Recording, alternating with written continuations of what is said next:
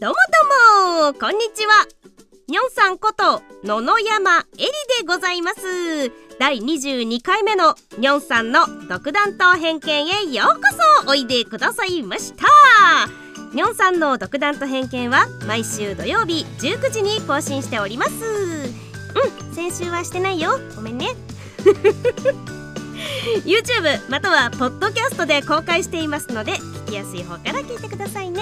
いつも聞いてくれているそこのあなたありがとうございます。さあ本日も独断と偏見と偏見しまくりの目線で好きな映画の魅力といろんなツッコミをしながら語っていこうと思います。サブタイトル「呪詛で伝染する呪い」ということではいお気づきの方いらっしゃいますね。予告と作品が変わっております。その通り。よく気づきましたね。いやすいません。はい。ネットフリックスで1位を取ってたんですよ。気になってね見てきました。なのでその感想等々をちょっと話していこうかなと思っております。さあそれでは行ってみよう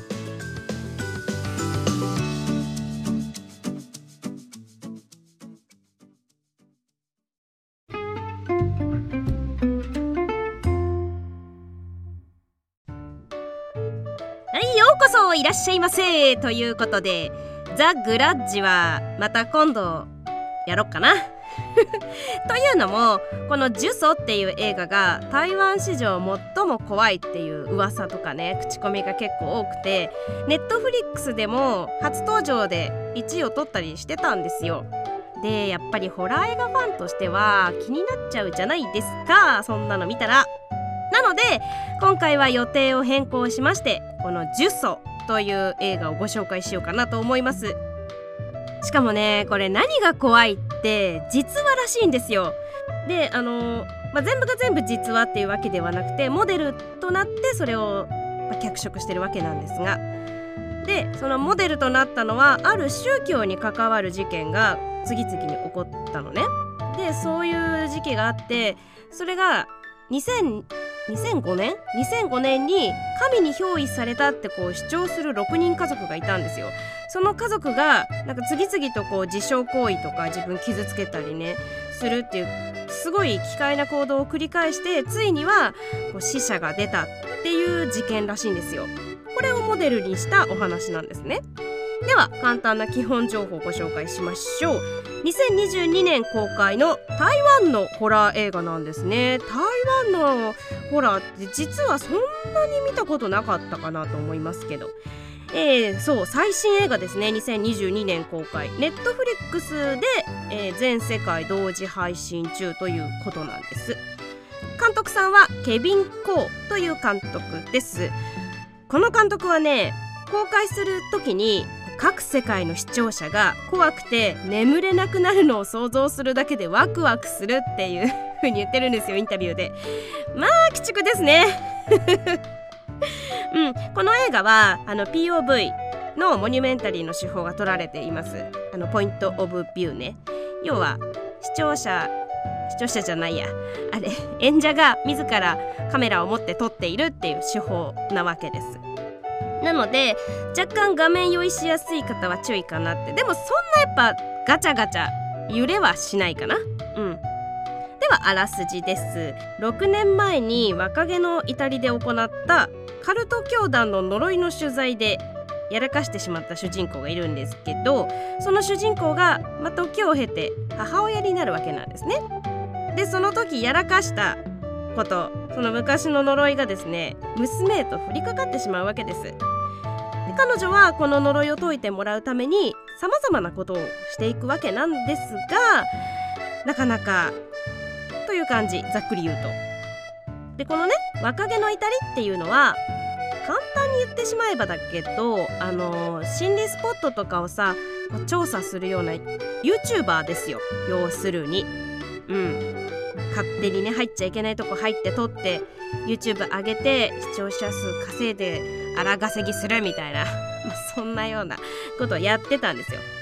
だから POV な感じがねすごいリアル感とか恐怖を煽ってきます。ででだよ。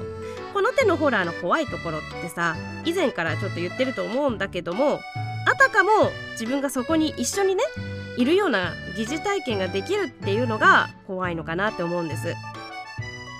で最初に言っときますけどこの映画は基本的に視覚的なところっていうところでは皮膚病とかなんかこういろんなものの集合体とかなんかブツブツしたものとかあとね虫？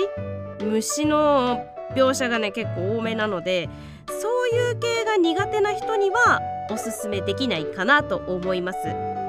あのお化け屋敷的なさこうわーみたいなうわーびっくりしたみたいなそういう脅かす系のホラーじゃないんだよね。だからゾンビとかさスプラッタみたいなデラベジョウヒャーみたいのもない。表現力語彙力。うん。なんですよ。だからこうよくあるじゃないですか。禁断の領域に足を踏み入れてしまって後で後悔するみたいな。まあそれそれそれよ。うん。なんかさ昔ねアミューズメントパークで働いててキャストやってたんですけどその時にみんなも一緒に敵を倒すんだみたいな MC をやってたことがあるんですよ。でこれで子供たちと一緒にこう悪を倒していくわけなんですがこの映画の不気味さってそのそれとちょっと似てて視聴者を巻き込んでって視聴者のこう心理状態をなんかねコントロールしてくるような怖さがあるかなって思います。だそのねアミューズメントパークでみんなの声援が大きいほどパワーは大きくなるよもっと大きな声出そうねみたいな。うんここでは一緒にお経を唱えてね思うだけでもいいですよみたいな。そんなノリ。うん。あのー、口コミとかレビューとかでね結構トラウマ級のホラー映画みたいに歌われているんですよ。なのでまあ私から言わせてもらうのも見るのは完全に自己責任になりますということは言っとこうかな。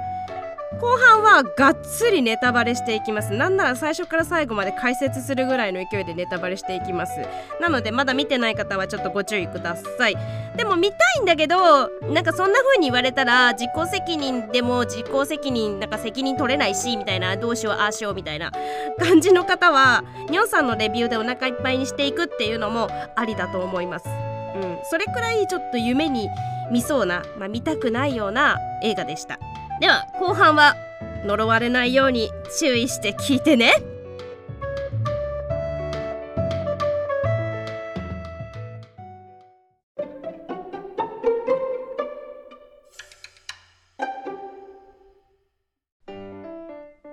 はいではがっつりネタバレしていくといった後半でございます。見てきました？ね？まだの方ネタバレしちゃいますよ。いいっすか、まあ、このあの感想を聞いてなるほど。こんな映画なんだ。見るのやめようっていうのもありだと思います。はい。では早速噛んだ。早速だって。早速。冒頭からねいきましょう。冒頭はあの割かし視聴者に呼びかけてくる感じですね。うん。心理的なものをこの時点ですでに操られているようなちょっと不思議な感覚になります。なんでかっていうとあのー観覧車の回ってる絵を見せられるんですよ。でその観覧車が回ってるのを見てこの観覧車の回転はあなたの何？思いで右回りと左回りが変わりますみたいなこと言われるんですよ。で私も最初あ右回りだなーなんてぼーっと見てたんですけどそのナレーションでほら左回りにしてって言ってうんって念じたら左回りになったように見えるんですよ。でほら右左右左みたいに言われたらなんかあれ？右行ってる左行ってるみたいな。これこれも完全に真理を逆手に取られてる。よく見ると映像がちゃんと右回り左回りになってるっていうね、まあ、こんな仕掛けもあります。あの電車が動いてる絵もあって絵っていうか動画もあってこれはどっちに電車が進んでいるでしょうみたいな。これもあなたの思い次第で前にも後ろにも進みますよっていうまず心理コントロールをここからしていく。であの何よりも呪文を覚えさせようとするんですよ。この作品の中でいっぱい。でまず冒頭に出てくるのね。でこの呪文覚えてほしい。なんなら胸の中で唱えるだけでもいいみたいな。で万が一のためにこの呪文を言ってくれって。ね万が一ってなんだよみたいなさ。でも結構ね作中で出てくんですよこのなんだろう呪文が。呪文っていうか独協っていうかね。うん。でちょっと雰囲気は明るくなってね自分の子供を引き取った直後の楽しそうな雰囲気が映し出されるわけなんですよ。まあ、この辺は結構安心して見ていられるんですがちょっとそのポルターガイスト的なガラスが割れるような物音が途中でするんですね。その時ぐらいからちょっと不穏な空気を漂い出すんですね。でよくあるあの子供が一点を見つめるやつうんここでも例外はなく子供がドゥオドゥオっていう言いづらドゥオドゥオっていう娘があのいきなり天井を見てねなんかいたみたいな目の痛みをいきなり訴えてここから何かが始まっていくって感じなんですよ。でこっから停電が起きたり怪奇現象が頻発していくと。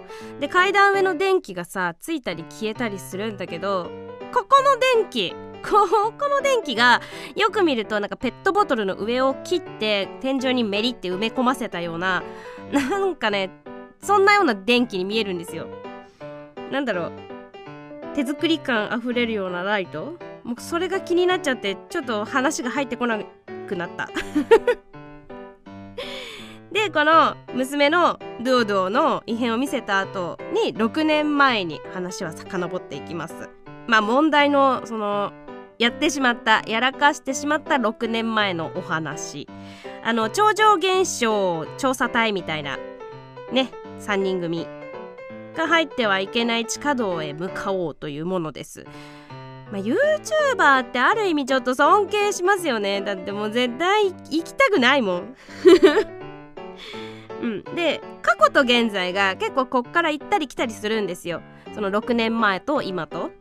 なのでちょっと目を離すと今どこだみたいになることあるので結構釘付けで見ててほしいかなと思います。でそのいきなりね車がバッて停止してなんで止まったんだろうと思ってタイヤのとこ見に行ったらね銅像を踏みつけてその銅像が車の後輪に絡んで停止しちゃうわけなんですけどいやもうバチ当たりよね。この辺りでバチ当たりな感じを出してくるんですよ。はいはいお気づきの方もいるかもしれないんですけどこの映画は呪い系です。ゾンビとかスプラッタとかじゃないですよ。うん、もちろんあくまでもないです。あのね、この後ぐらいから、あの芋虫みたいなうにょうにょした虫がね、ちょいちょい出てくるんですよ。まあ、とりあえず気持ち悪いなってこれを見て思った方は一旦止めよう。一旦止めた方がいいかもしれない。うん。でもね中盤はそんな出てこないんだよね。でこの村っていうのはなんか親族しか来れないみたいな感じでその3人のうちの1人がねその親族だからっていうのでこの儀式に参加できるってなったっぽいんですよ。でもその、まあ、主人公は親族じゃないから恋人って偽ってついていくわけなんですがあの村の女の子にねその主人公が連れて行かれた先で餌をあげてほしいって言ってカエルをね出してくるんですよ。でこのカエルに餌をあげてって渡された餌がその子の髪の毛なんですよ。髪の毛。そう。カエルに髪の毛を食べさせるんですよ。えこのカエル一体何て種類なんだろうってちょっと気になっちゃってあのネットで髪の毛食べるカエルって検索したんですよ。調べんなよって話だけど。なんかいるのかなって思って調べたら頭に毛の生えた巨大ウシガエルっていうのが検索ヒットしてとりあえずとりあえず爆笑しときました。発見者の男性よりも髪の毛がふさふさって書いてあった。なんか切ないよね。まあいっか。そんなのはいいの。とにかく髪の毛を食べるカエルっていうのが不気味なわけですよ。でねその直後後ろ向きだった地蔵が一斉にこっち向くとかもうまるでホーンテッドマンションのアトラクションのよう。いきなり椅子がグインって回るやつ。結構ねちょいちょい私は笑っちゃうところがあったりして。で半分くらいまで見たところでそんなに恐怖体験を疑似疑似体験できる部分は少なめだったかなっていう印象だったんですけど中盤からその絶対に入ってはいけない場所っていうとこにいよいよ足を踏み入れていくわけなんですがここでいきなり大音量であの覚えてくださいって言った呪文が聞こえてくるわけなんでちょっとボリューム気をつけてください。ビビります。からの無声映画。いきなり音がなくなるの。なんかもう気が動転してる主人公がいてなんかあたかも親切のように亀に入った水を飲ませてる女の子がいるんですけどその後割れた亀からなんと出てきたのはカエル。さっきのカエルと水。うわー飲まされた水の中にカエルがいたからこれきっとカエル汁じゃんみたいな。なんだろうやっぱ爬虫類とか虫とか苦手な人は厳しいかもね。でここら辺の音声ないんですけどマイクに手が当たった時になるこう特有のカサカサゴソゴソみたいのは聞こえるのでなんかおおそらくね私の見解だとこう呪いによるキーンって感じなのかもなってあの俗に言うさ爆音の後に鼓膜がキーンってなんかちょっと耳遠くなるみたいな感覚に似てるかなってこの映像がガサガサはなんとなく聞こえるんだけど音声は聞こえないみたいなさ。ああのこっから先うにょうにょ虫さん出てきますんでご注意ください。その後あの儀式のところでブリーフで立ちはだかる全身にこう呪文が書かれたおじさんたちがいてもう私はそれを見て笑い転げてしまいました。もうダメだななんかもうこういうの見ると怖いっていうよりも撮ってる風景を想像しちゃって面白くてしょうがないんだよね。ダメだなホラー映画の見方がそもそも間違ってる気がする。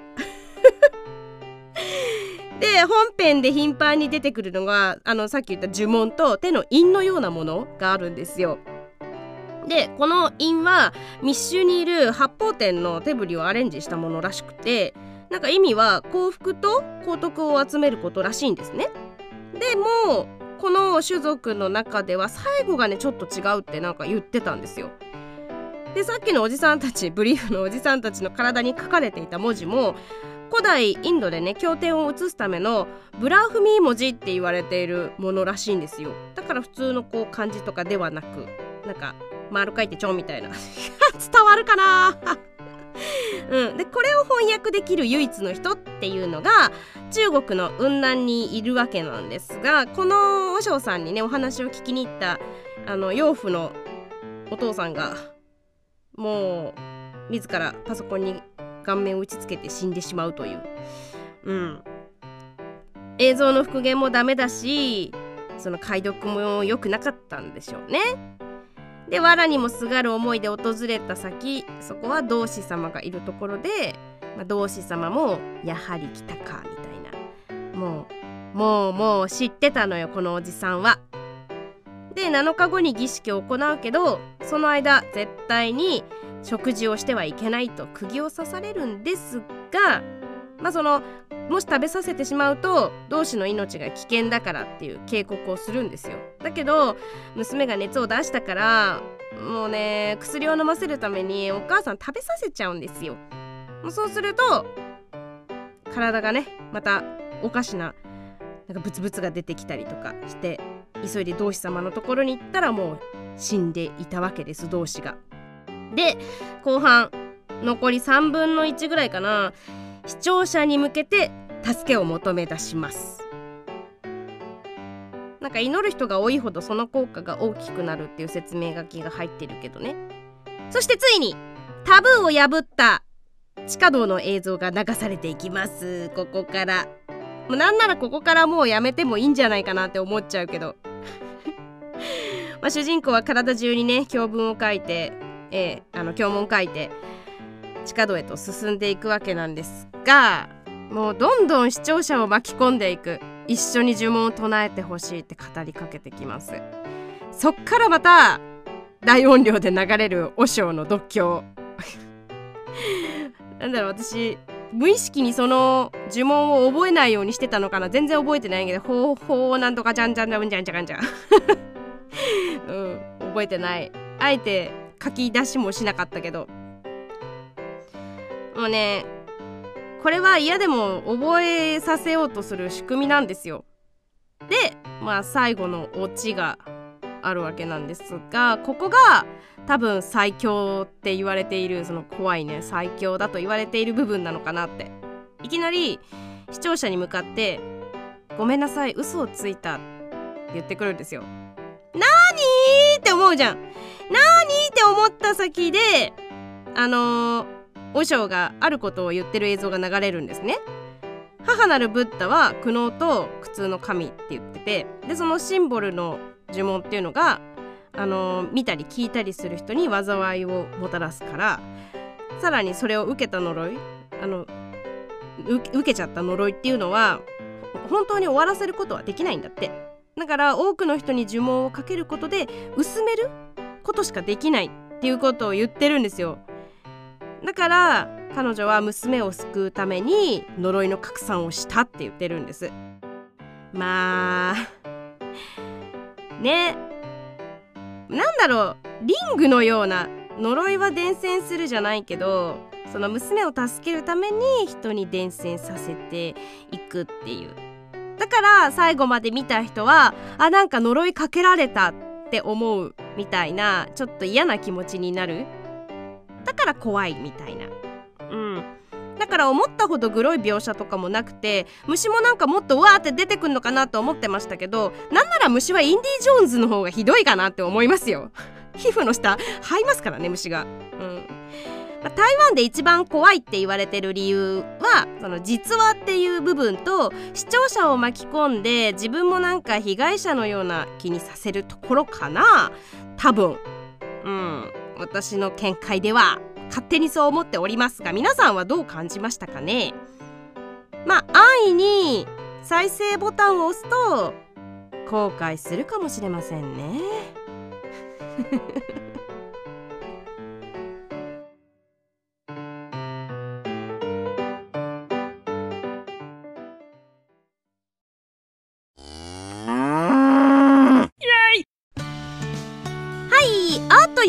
エンディングでございます。今回はまた急遽差し替えてしまいましたけれどもうんなんかねこれからもそうなりそうな気がする。だってさ面白そうな新作？だってさ面白そうな新作を見つけたらさ見たくなっちゃうじゃん。なのでこれからもどんどん割り込んで 紹介しようかなと思います。だから逆に告知しない方が告知っていうか予告ねしない方がいいのかなってちょっと思いました。なので予告しないで終わろうかな。適当。にょんさんの独断と偏見は毎週土曜日19時に更新しております。いろんな映画の魅力とおすすめな映画あとまあなんか結構見ましたよ的な自分の記録もあったりしますがまあのんびりやってますんでぜひまた遊びに来てくれると嬉しいです。ではでは。本日はこの辺で終わろうと思います。お相手はにょんさんこと野々山えりでした。またね